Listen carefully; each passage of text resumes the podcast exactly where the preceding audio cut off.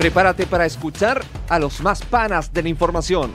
Aquí comienza Peloteros Podcast. Me lo falta sin pierdo.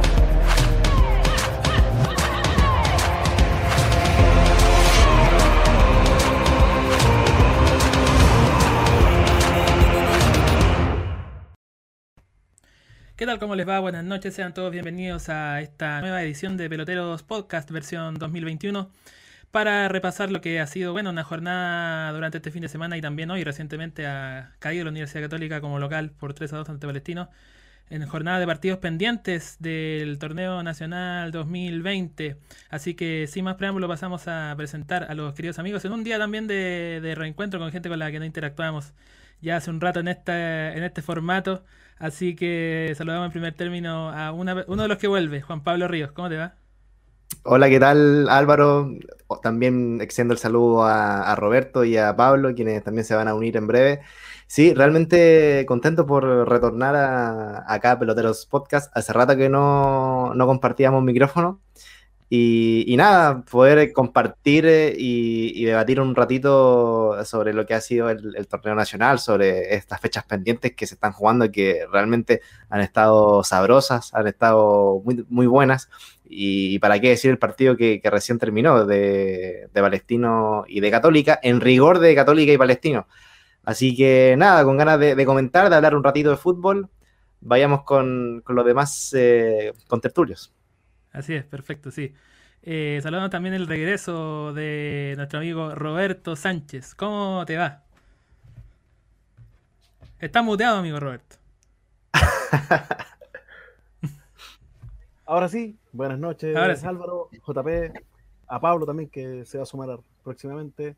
Eh, y aquí estamos de vuelta. Eh, somos como la mala hierba, como lo dije cuando recién me conecté de una u otra manera siempre vuelvo, siempre estoy aquí acompañándolos y nunca está de más una, una plática entretenida, digamos, en torno al, al, balón y en torno a lo que es nuestro torneo, que está tan, que está tan particular, que tiene tanta, tanta rareza en estos partidos pendientes también, resultados quizás insospechados. Exactamente. Eh, y saludamos también a un hombre de la casa que ya estaba en este retorno 2021, pero lo saludamos nuevamente. Pablo Canibilo, ¿cómo estás? ¿Cómo están, cabros? Espero que bien. Aquí eh, contento de haber podido presenciar el entretenido partido entre Católica y, Palestino que terminó recién, así que vamos a hablar de eso y otras cositas en el programa que tenemos hoy para la gente. Exactamente, eh, porque bueno, un triplete del mago Jiménez le ha dado el triunfo por 3 a 2 a Palestino en un partido, bueno, para qué decir, acontecido, porque bueno, partió recién a los 3 minutos con el accidente, con la lesión, con la salida obligada del arquero Federico Lancillota del cuadro árabe por ese golpe, bueno, involuntario, pero golpe muy fuerte al fin de Fernando Sampedri, debió ingresar Neri Veloso.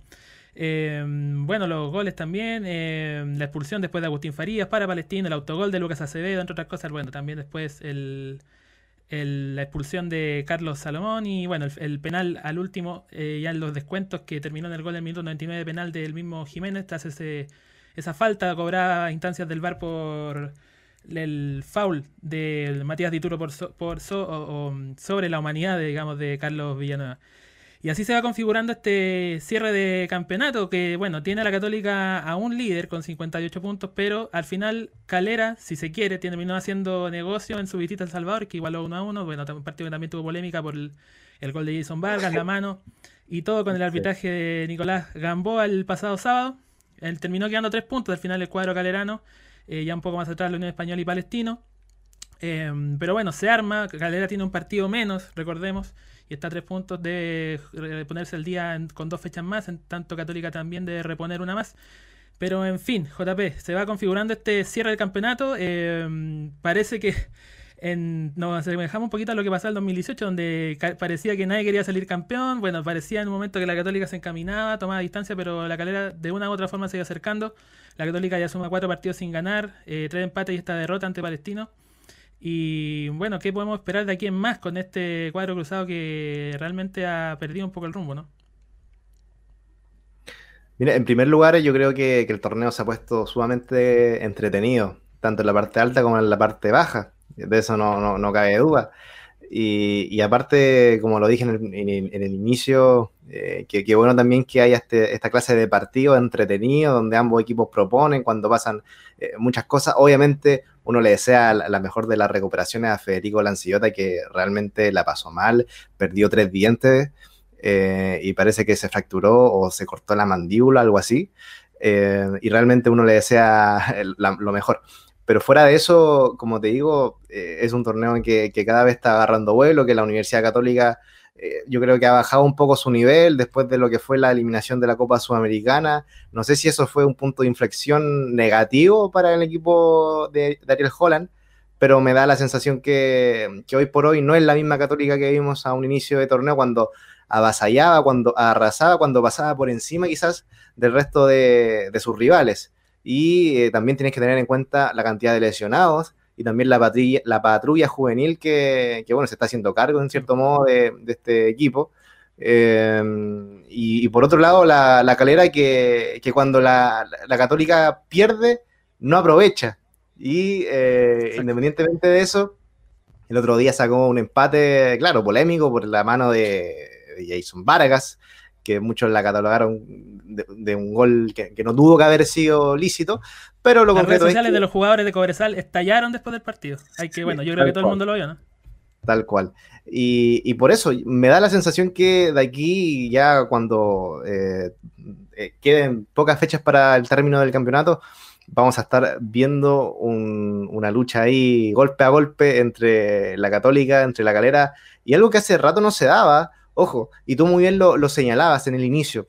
Em, a la Católica le queda un partido para ponerse el día. Será contra O'Higgins este día sábado, a contar de las 7 de la tarde. Sí, sábado, eh, en el Teniente.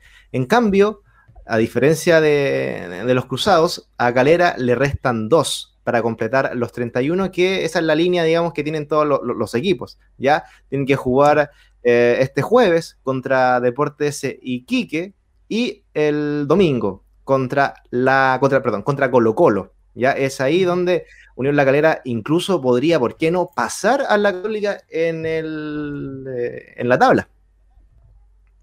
Exacto, eventualmente podría llegar a suceder teniendo en cuenta, bueno, lo que decíamos, estos cuatro partidos ya sin ganar de, Católica, bueno, la calera mm, por ahí ha tenido un poco más de resultados positivos, pero no pudo tampoco en su visita al Salvador, como ya lo mencionamos.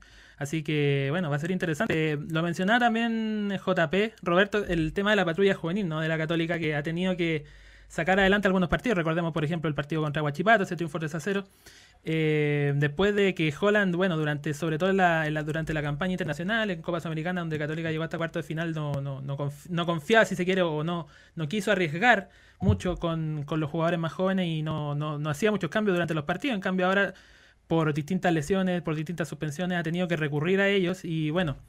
Eh, ¿Tendrá algo, algo que ver esto con, pues, si se quiere, el bajón? Porque, claro, hay resultados positivos de por medio, pero bueno, estos últimos cuatro no han sido del todo eh, buenos para Católica y por ahí tiene que ver también con esa necesidad o ese tiempo de acostumbramiento también de, estos jugadores que no habían tenido la chance por ahí de, estar en estas instancias decisivas y que han tenido que hacerse el camino en, la recta final del campeonato con un título por decir. ¿Qué, te parece a ti? Mira, en realidad el, tema de la patrulla juvenil eh, efectivamente termina tomando protagonismo a partir de las urgencias más que nada. No quiere decir con esto que Holland quizás no tenía en su mente hacer una transición con dos o tres de estos chicos, porque de hecho, por ejemplo, Marcelino Núñez a principio de año era titular, por nombrarte uno de los casos. Diego Valencia también tuvo minutos, bastantes minutos al principio, y después, y después de a la vuelta de la pandemia, eh, ahí, habían, ahí ya habían perdido protagonismo, y claro, y con las lesiones llegaron todos juntos de golpe, y si bien es cierto, este partido con Guachipato lo sacaron adelante ellos, lo sacó adelante el, el trabajo de Clemente Montes, el trabajo de Diego Valencia, el trabajo del mismo Marcelino Núñez que ya, les había nombrado, eh, efectivamente, eh, por, no por sacar un partido quiere decir que van a tener la, sapiencia, porque la capacidad la tienen, pero la, experiencia, ese roce, para poder llevar eh, ante rivales complicados. O sea, tampoco el fixture de Católica tampoco ha sido en este, en este tramo del torneo algo tan, tan accesible como poder decir, ya, los juveniles van a sacarnos la tarea. El mismo equipo de Palestino que acaba de ganar la Católica es un equipo que, si ustedes se fijan, tiene toda una estructura basada en jugadores de muchísima experiencia, no solo Jiménez. no solo, no solo Mago Jiménez, que hoy se robó todo el, todo el show, el espectáculo. Pero desde el arco ya viene, o sea, se lesiona Lancillota, por ejemplo, y el arquero suplente es Neri Veloso. Entonces, eh, José Luis Sierra armó una estructura eh, bastante, bastante experimentada en ese sentido.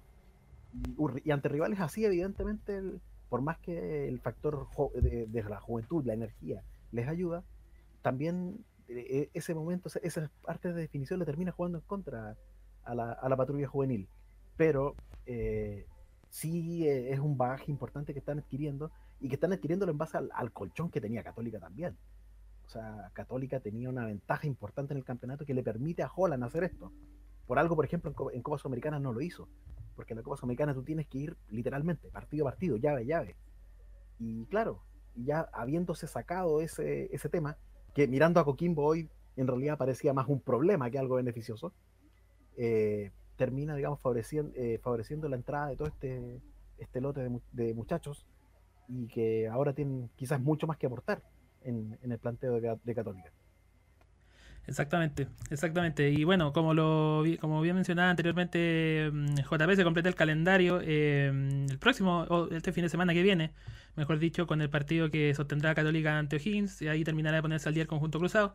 En tanto que Unión La Calera de jugar, bueno, debe jugar bastante seguido, eh, por el primero el jueves ante Iquique como local, y em, luego el domingo ante Colo Colo en el Estadio Monumental también para terminar de ponerse al día, así que el domingo en una siguiente edición de Peloteros Podcast veremos ya cómo se configura la tabla, al menos en la parte de arriba, para la recta final o para los últimos tres partidos, ya la fase totalmente decisiva del campeonato. Y hablando del equipo Albo de Colo Colo, Pablo, que el sábado, bueno, ribetes épicos nuevamente para el triunfo Albo por 2 a 1 ante un Coquimbo Unido, bueno, que sigue muy atribulado, no ha podido ganar en este retorno a la competencia local luego de su eliminación en semifinales de Copa Sudamericana. Eh, partió ganando el conjunto pirata con ese gol de Diego Vallejos. Luego rápidamente, prácticamente tras cartón, lo igualó Gabriel Coste. Y bueno, el gol de Javier Parraque sobre el final, instancia del bar, con todos los jugadores eh, no citados, digamos, ahí en el, en el palco celebrando como locos, con todo, con Moza, con Morón, con todo el mundo. Ah, eh, faltó poner la canción del Titanic nomás. Eh, bueno, alguien lo hizo por ahí en las redes sociales eh, para este triunfo colocolino. Bueno, que, que de momento lo saca de la zona roja. Tiene que 33 puntos el cuadro Albo, está en el puesto 16 y como decíamos de un partido de este domingo ante en la calera. Y por otro lado, la Universidad de Chile no pudo contra Iquique, que bueno, tuvo a minutos, estuvo a minutos de llevarse el partido anoche en el Estadio Nacional, lo ganaba por 2 a 1, abrió la cuenta el conjunto azul con Simón Contreras. Luego Matías Donoso y Hans Salinas de penal lo dieron vuelta para los Dragones Celestes y lo terminaron empatando sobre el final eh, el conjunto azul que, bueno, un empate que no le sirve mucho a ninguno de los dos. La U se complica, sigue como ya sabemos en la tabla ponderada, en cambio, o por otro lado Iquique complicaban ambas. Bueno, dados estos dos resultados, Pablo, ¿cómo se configura la lucha baja con, bueno, con Colo Colo y la U como protagonistas, como ya venimos, diciendo hace rato, lo que pueden ser estas fechas eh, finales, cada uno con sus propios problemas, ¿no? Sí, Álvaro, como dijiste tú, eh, dos de los equipos más grandes, o los dos más grandes, como quieran ahí interpretarlo ustedes, están eh, complicados los dos, uno por la tabla general y el otro por la bandera. Eh, como dijiste, Colo Colo tuvo un complicado partido ante Coquimbo Unido y lo sacó adelante más con más garra que el fútbol, a mi parecer. Y algo similar pasó con la U, que pese a que empató eh, y logró sumar un punto, eh, quizás eh, no era lo esperado por el, por el cuestionado entrenador de la U, Dudamel, que ya hay muchos hinchas que están pidiendo ahí que le den la PLR, ya no fue mucha la paciencia que, mm, que han tenido con el, con el técnico venezolano, así que vamos a ver lo que va a pasar. la vuelta de Caputo alguna? ¿Ah? ¿Pide la vuelta de Caputo alguno? el, fútbol chileno, no, no, no me extrañaría no me extrañaría que volvieran a ver. Eh, estamos, estamos aquí en el, en el medio local, así que da, da para eso.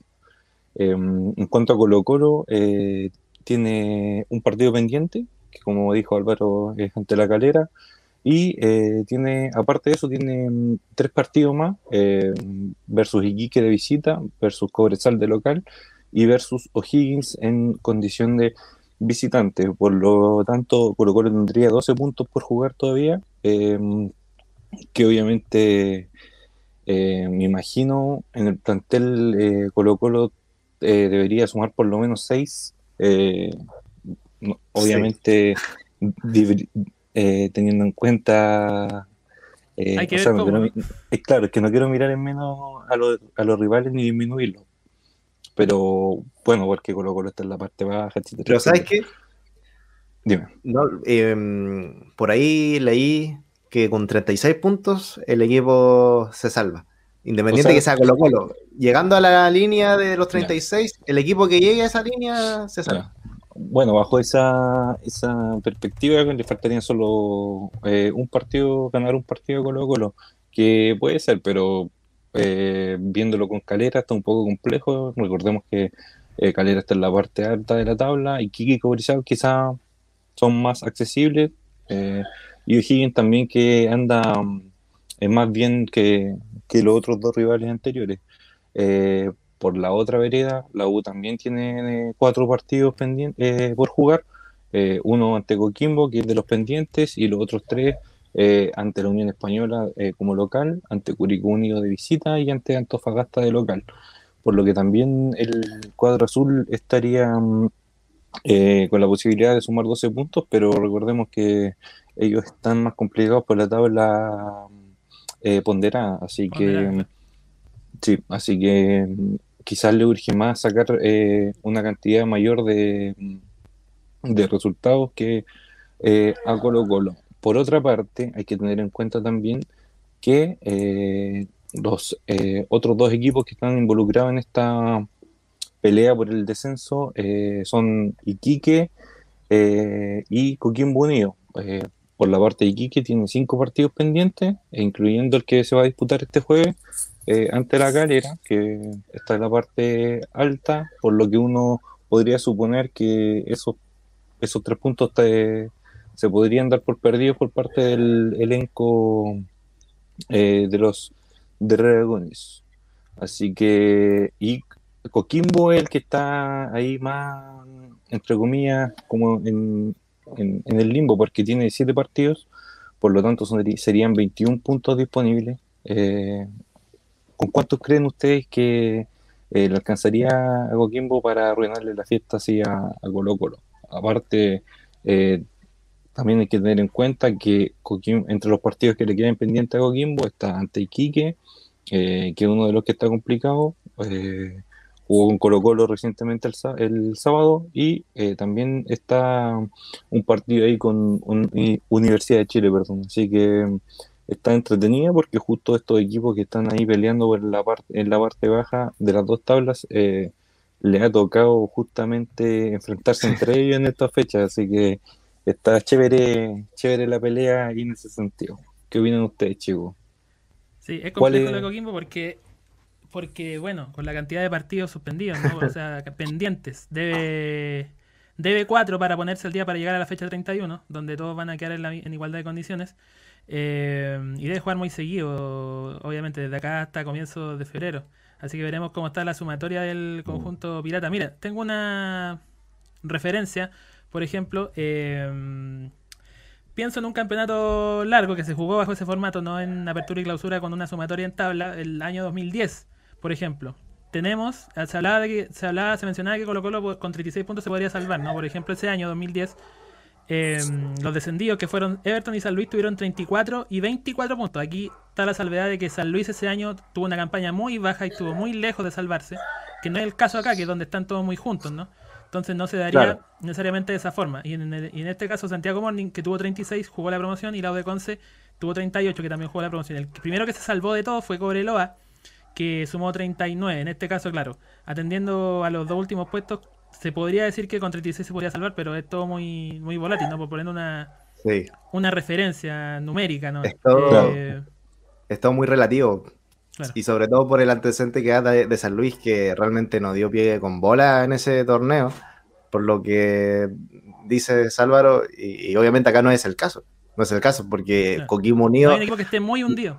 Claro, Coquimbo Unido tiene 12 puntos en disputa para recién colocarse al día. Entonces, no sé, si lo gana todo, cosa que igual es difícil por el desgaste y, por todo aquello, eh, llegaría a la línea de... A ver, yo no soy muy bueno la Serena que tiene 38, podría llegar a 39 máximo después de estos pendientes. Exactamente, podría llegar eventualmente a 39 puntos. Entonces, imagínate llegando a esa cantidad y después ganando también partidos eh, después de, digamos, de este receso para algunos equipos, porque hay, que entender que no todos los equipos están jugando.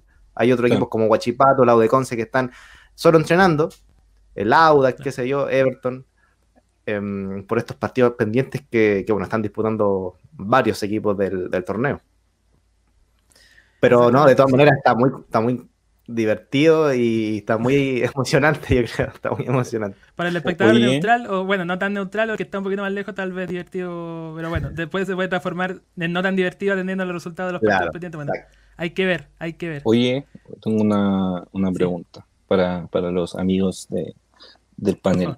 Eh, no, obviamente, no basado en, lo, en, el puntaje de hoy en día, sino en, en rendimiento y, y a futuro, viendo también los futuros partidos que tiene cada equipo de, entre estos cuatro, digámoslo entre, entre estos cuatro. La U, eh, Iquique, Coquimbo y Colo Colo. ¿Quién, ¿Quién, es el que se salva? No nos olvidemos del la U de Conce que está penúltimo en la pondera, que también es un tema ahí. Sí. Yo, a ver, voy a tener el, honor de, de, partir con mi predicción.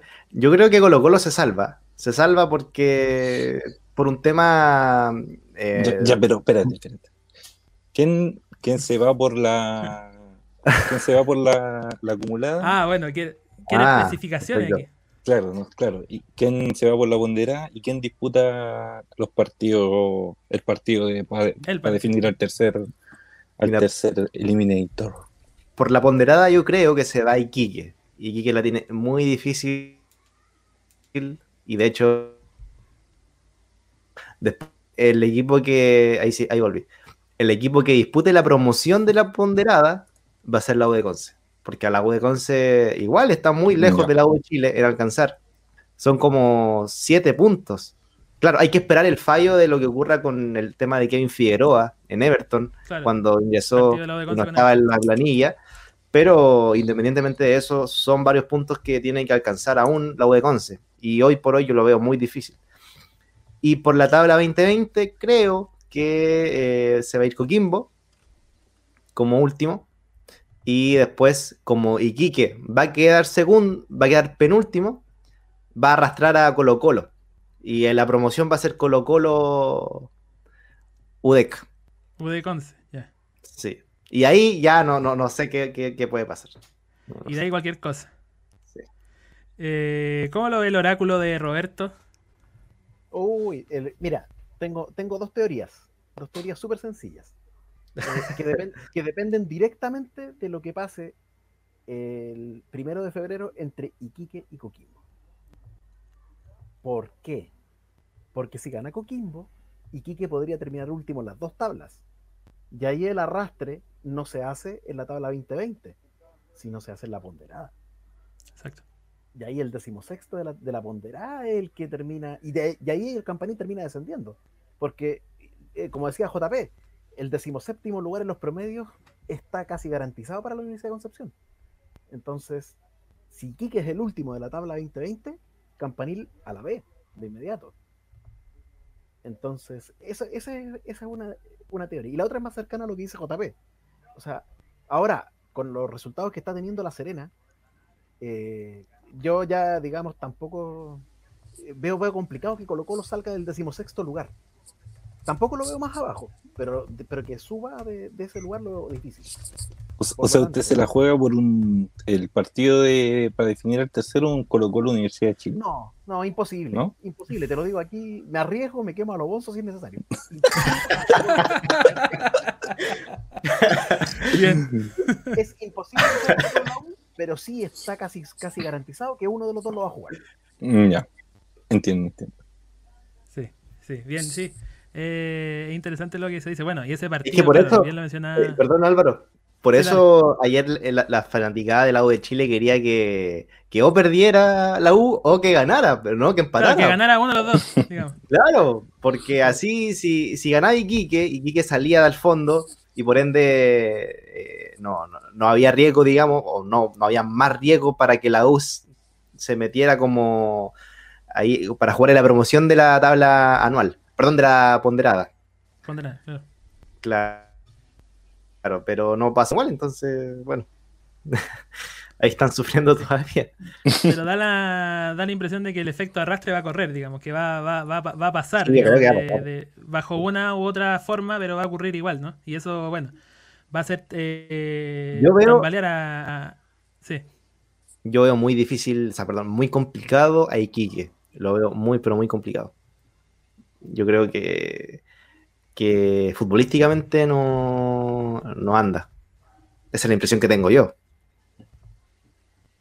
Sí, bueno, un equipo que, bueno, y lo, lo, vimos ayer y lo hemos visto en estos últimos partidos, de la mano sobre todo de, del flaco Cristian Leiva, que bueno, que algo que él mismo dice siempre, pero que, que, no ha logrado resolver, que es la falta de concreción, un equipo que tiene siempre en la estadística bastante tiro al arco, pero que no logra concretar. Ayer tenía el triunfo prácticamente en el bolsillo, parecía por fin despegada y bueno, termina igualando sobre la hora la U. Y bien, hablando de, o bajando un escalón a propósito de, hablando del temido descenso, em, donde también se están disputando cosas importantes, es en la primera vez, donde ya hay dos finalistas de, liguilla, como es el caso de Rangers de Talca y Deportes Melipilla, que ya van a, bueno, van a comenzar a jugar eh, su, su llave esta semana ya, el día miércoles, pero atendiendo a lo que pasó el fin de semana en los partidos de vuelta de la primera fase, en, a primera hora del día domingo, Deportes Milivilla, bueno, obtuvo un valioso triunfo, vaya qué valioso porque le permitió la clasificación, por 1 a 0 eh, con gol del paraguayo Gustavo Guerreño, del equipo, bueno, dirigido eventualmente por Eros Pérez, que después también tuvo su momento de gloria ante los micrófonos de la transmisión oficial, eh, muy comentado en redes sociales. Eh, por bueno, por el caso, por el tema del COVID positivo al interior del cuerpo técnico de Deportes Melipilla que no se pudo presentar en la cancha del Chinquihue, pero el equipo terminó ganando igual el puerto solitario. Y se llevó la llave. Por su parte, el conjunto de Rangers de Talca, en otro acontecido partido que tuvo un corte de luz por cerca de 20 minutos, eh, terminó imponiéndose sobre el final con un gol de penal de Alfredo Ábalos a Deportes Temuco, bueno, que dio lucha pero que no pudo revertir el resultado negativo que había tenido en el partido de ida jugado en el, en el Germán Becker, perdón. Así que, mm, bueno, eh, un hombre que conoce también la categoría eh, JP, eh, yo sé que tú también has seguido, bueno, sobre todo la campaña ñublense, pero has visto a, los equipos y esta final de Rangers ante Milipilla con un Unión San Felipe que por su parte espera en la finalísima por el ascenso, ¿cómo se proyecta estos equipos? eventualmente para poder obtener ese segundo cubo y acompañar a los Diablos Rojos de Chillán en, primera división el próximo año. O este año, mejor dicho. Está difícil la, pregunta porque los dos equipos han sido, han sido, bien digo, bastante irregulares en la campaña. Pero yo lo dije anteriormente que Rangers, eh, el equipo que dirige Luis Marcoleta, fue por lejos el equipo que, que estuvo más palmo a palmo peleando con Ñublense más allá del desastre, del accidente que ocurrió el fin de semana pasado contra Barnechea en ese 7 a 1, que realmente es inexplicable, yo no me, yo no me explico cómo sucedió eso, pero bueno, cosas que pasan, así es el fútbol. Eh, más allá de eso, siento que es un equipo que tiene más jerarquía. Jerarquía, ¿por qué? Porque tiene nombres que han pasado por primera división, que probablemente sepan jugar de mejor manera estas instancias. Me refiero a, por ejemplo, Nicolás Perich, que el otro día jugó casi con una rodilla menos.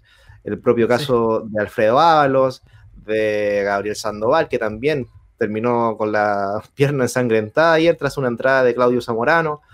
Eh, y así suma y sigue. Hay varios jugadores que han pasado por primera división. No así siento yo en Deportes Milipía que no deja de ser un equipo ordenado, un equipo que ataca bien, que tiene un buen portero, que defiende también de manera eh, ordenada, pero creo que levemente, levemente hay una ventaja a favor de Rangers. Eso es lo, que puedo eh, comentar. Exacto, bueno, hoy día entrevistan en la televisión también a Nicolás Peranich, puntal de la campaña de Deportes Melipilla, que mismo decía, claro, lo, señalaban como la valla menos batida del, del, torneo, que claro, tiene un mérito, pero él decía también, es mérito no solo de él, o incluso no ni siquiera tanto de él, sino que de la defensa para tener esos guarismos. Y por otro lado, claro, Melipilla, como ya, ya lo hemos dicho, tiene el respaldo de, de, contar con el goleador del campeonato, con Gonzalo Sosa. Eh, entre paréntesis, ¿sí? entre paréntesis, lo de Sosa me parece que ya está viviendo primera división. Está pidiendo primera división Gonzalo Sosa. Y de hecho, mm, recuerdo que, en un programa de bandas tropicales que hicimos con Fabián Morales, el editor de peloteros, bueno, entrevistamos a José Luis Cavión y le preguntamos quién de los jugadores de Milpilla ya estaría pidiendo pista para primera. Y también comentó de, de Sosa. Y yo creo que con los goles que está haciendo, siendo el goleador de la categoría, no es menor. Yo creo que se lo van a pelear varios equipos de la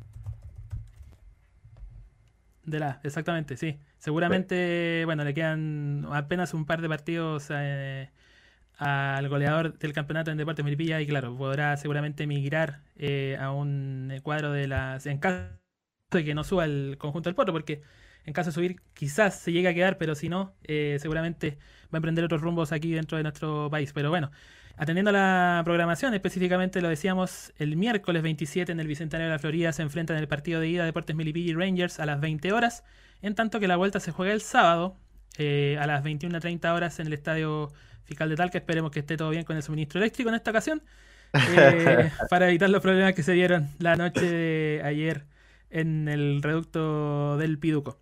Eh, bien muchachos, en cuanto a la liguilla de la primera vez. Eh, pero un tema también que, bueno, está quitando el sueño, no sé si a varios, a pocos, pero a más de algunos. Eh, durante estos últimos días, bueno, ante la confirmación, ya pudimos ver hace varios días la conferencia de prensa donde presentaron a Reinaldo Rueda como VT de la selección colombiana en reemplazo de Carlos Queiroz. Y bueno, por consiguiente, como ya todos sabemos hace un buen rato, el cargo de seleccionador nacional en nuestro país ha quedado acéfalo y bueno, se buscan nombres. Llegó Francis Cajigao Em, para, bueno, para aportar en esa búsqueda, para ser también director de selecciones.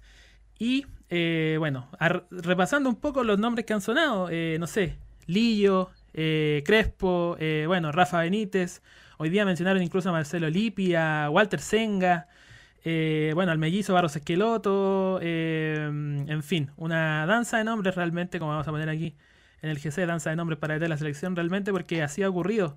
Em, Roberto, ¿cómo ves tú esta, esta, bueno, este, no sé, este barco que va de un lado hacia otro, pero que en nombres no, parece haber una claridad en cuanto a un proyecto, sino que buscar por ahí más la rimbombancia para, no sé, para darle la tranquilidad al hincha o qué, pero ¿hay realmente, se puede especular con un proyecto de momento en cuanto a los nombres que para próximo seleccionado nacional? Eh, mira Álvaro, considerando, la, como tú decías, la danza de nombres y lo variopinto que es todo este selecto grupo de candidatos, la cantidad de estilos, de planteamientos diferentes que hay entre uno y otro, eh, claramente no se ve para dónde va esto.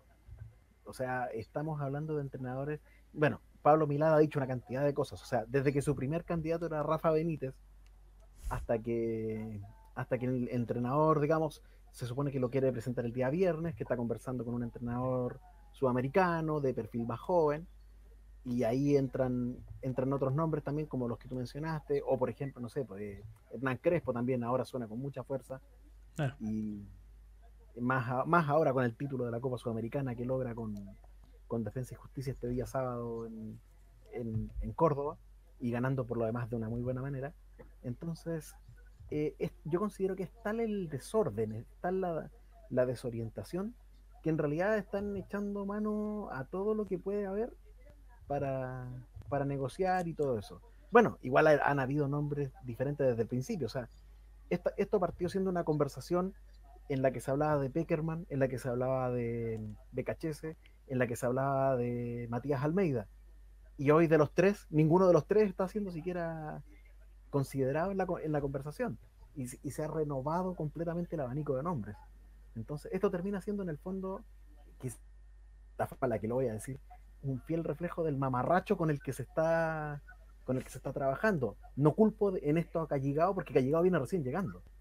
El tipo no, y además, el tipo no tiene idea de dónde se vino a meter en ese sentido. Entonces, viene, le dicen, tú tienes que traerme, eh, ayudarme a encontrar un entrenador.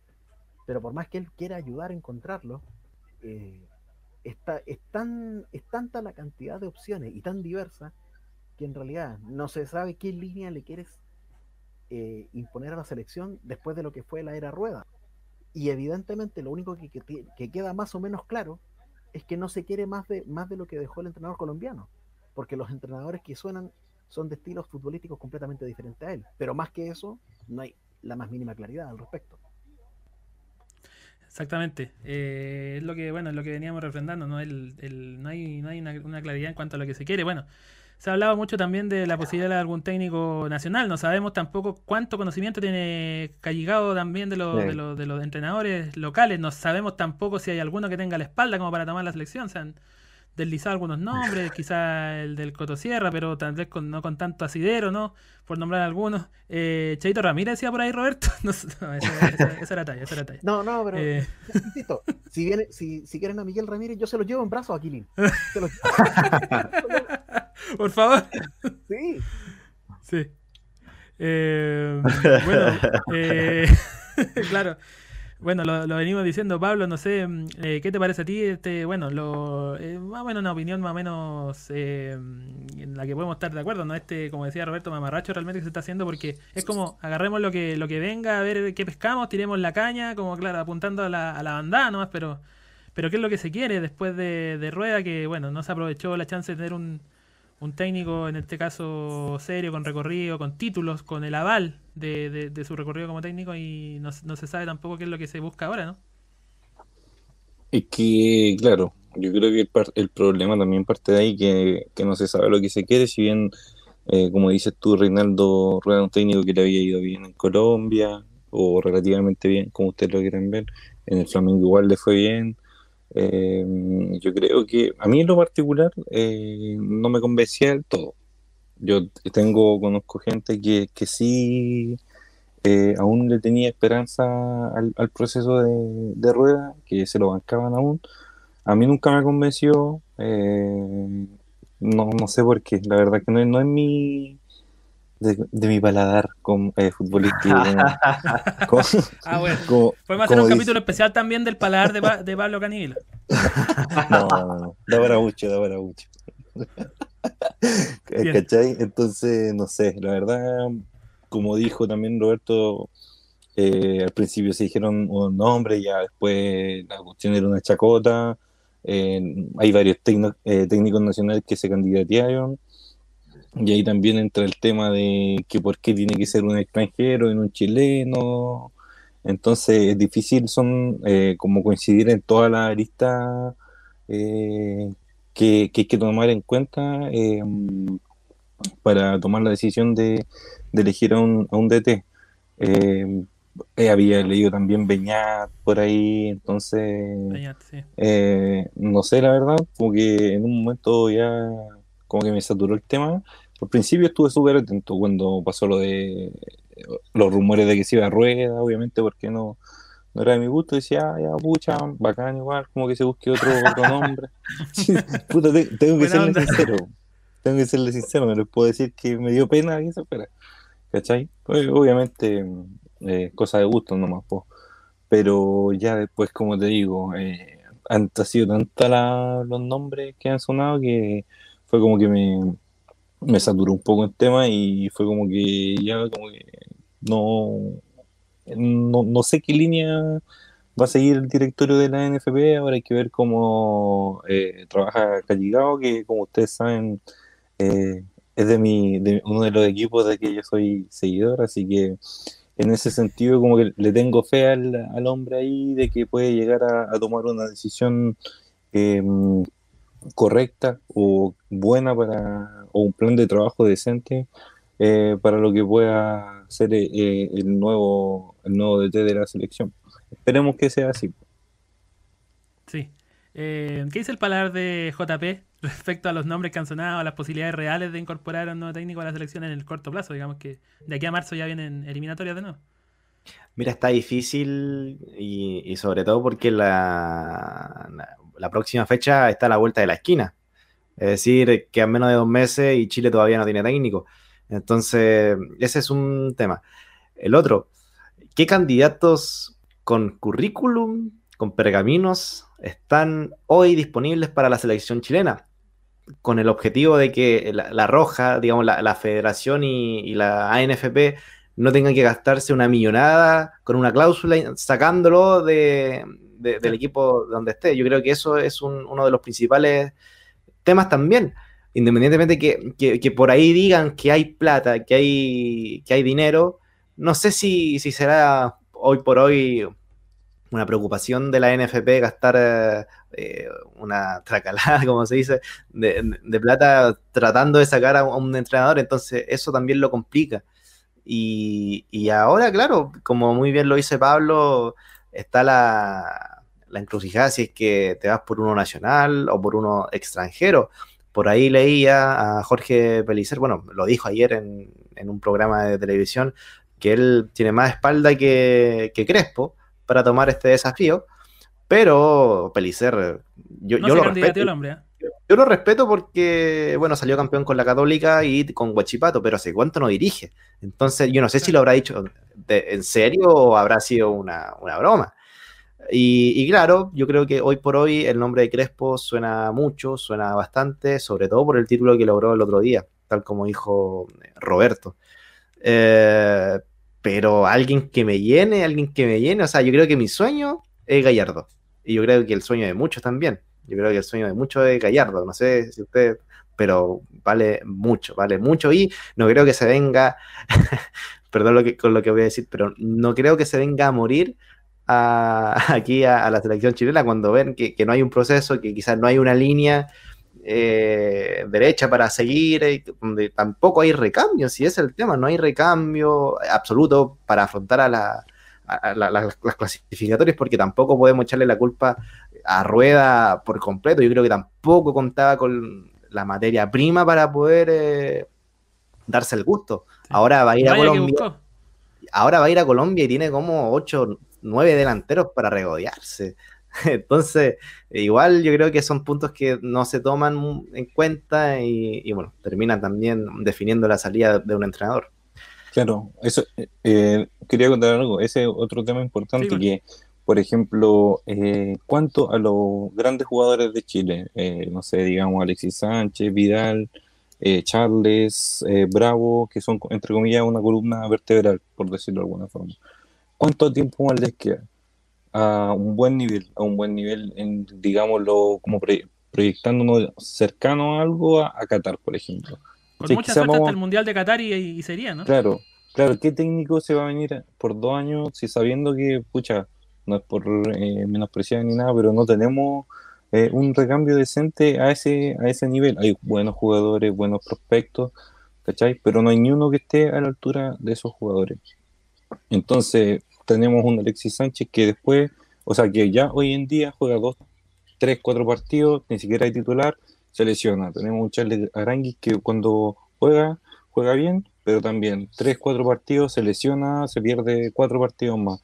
Entonces quizás el más regular es Arturo Vidal, eh, pero claro, todos sabemos que tiene así unos, unos huevos, como dijo cuando jugaron en, en la sub-20. En la sub-20 eh, pero eso, puta, algún, en algún momento el cuerpo ya no le va a dar, ¿cachai? Por mucho que el tipo tenga una mentalidad eh, extraordinaria. Está, cerca de la fecha de expiración, ya eso está claro. Sí, ¿cachai? El fútbol lamentablemente eh, es una carrera corta, como siempre se, se dice, entonces, pensándolo más allá, Bravo también hoy en día se está lesionando bastante. entonces, ¿qué técnico se va a venir a, quemar? ¿Cachai? Quizás por, vienes pensándolo así, vamos a tener que, darle eh, la chance a un chileno, ¿cachai? Sin menospreciar el trabajo de los técnicos chilenos. Eh, porque claro, obviamente a uno después de los procesos con, con Bielsa, con San Paolo y también con Pizzi, que obtuvo buenos resultados, eh, a todos nos cambió la mentalidad. Si eso es, eso se sabe, ¿cachai? Entonces, claro, todos decimos, puta, ¿a quién? Y, puta, seamos sinceros, también eh, yo siento que la mayoría de la gente siente que mm, un técnico chileno quizás es un, retroceso eh, a, lo, a lo que se venía haciendo. pero un retroceso, pero eh, no tenemos nada más tampoco como para apoyarnos. Si no va a venir Pep Guardiola a dirigir a Chile, ¿cachai? Jürgen Klopp, Jürgen Klopp no va a venir, ¿cachai? Así como los técnicos, Mourinho no va a venir a, dirigirnos, ¿cachai? Entonces también hay que ser realista y quizás también es, hora de, decir, puta, ¿sabes que no tenemos más que, que para un buen técnico chileno? Obviamente no, no estoy diciendo que cualquier técnico chileno eh, esté capacitado, pero a uno, a uno decente, quizás, no sé. no, quiero, es que, ¿sabes que no quiero dar nombres porque no me quiero quemar porque me van a putear, ¿cachai? Porque... Sí, no, no, no, se, no, se, no se pero claro, eh, eh, se, entiende, se entiende el argumento, ¿no? Que en el fondo las circunstancias no permiten tampoco regodearse mucho ni, ni estar así eligiendo con pinzas, sino que hay que tomar decisiones rápidas y bueno, eh, esperemos que sea todo para el bien de la selección. Antes de ir cerrando, porque bueno, podríamos estar hablando toda la noche de esto, pero claro, hay, seguramente se van a estar escribiendo más capítulos durante estos días de lo que va a ser el próximo técnico de la selección. Dejamos aquí un saludito que llegó. Francisco Elso Kotzing dice saludos a todos, un abrazo a Roberto, un capo. Los veo desde Tomé. Saludos a la. Mira, a los amigos también de la, desde la octava región. Sí, aguante. Eh, sí, bien. Muchachos, eh, agradecido, agradecido por vuestra presencia, por vuestros comentarios, siempre por vuestros eh, importantes aportes en este nuevo capítulo de Peloteros Podcast. Nos vamos a encontrar nuevamente el domingo con bueno más partidos pendientes. También ya vamos a conocer a un finalista de la primera vez para jugar contra San Felipe, más fútbol europeo, los chilenos por el mundo y mucho más. Así que Juan Pablo Ríos, Pablo Caniguilo, Roberto Sánchez, como siempre, muchas gracias y nos vemos luego. Nos despedimos. Hasta la próxima. Chaito.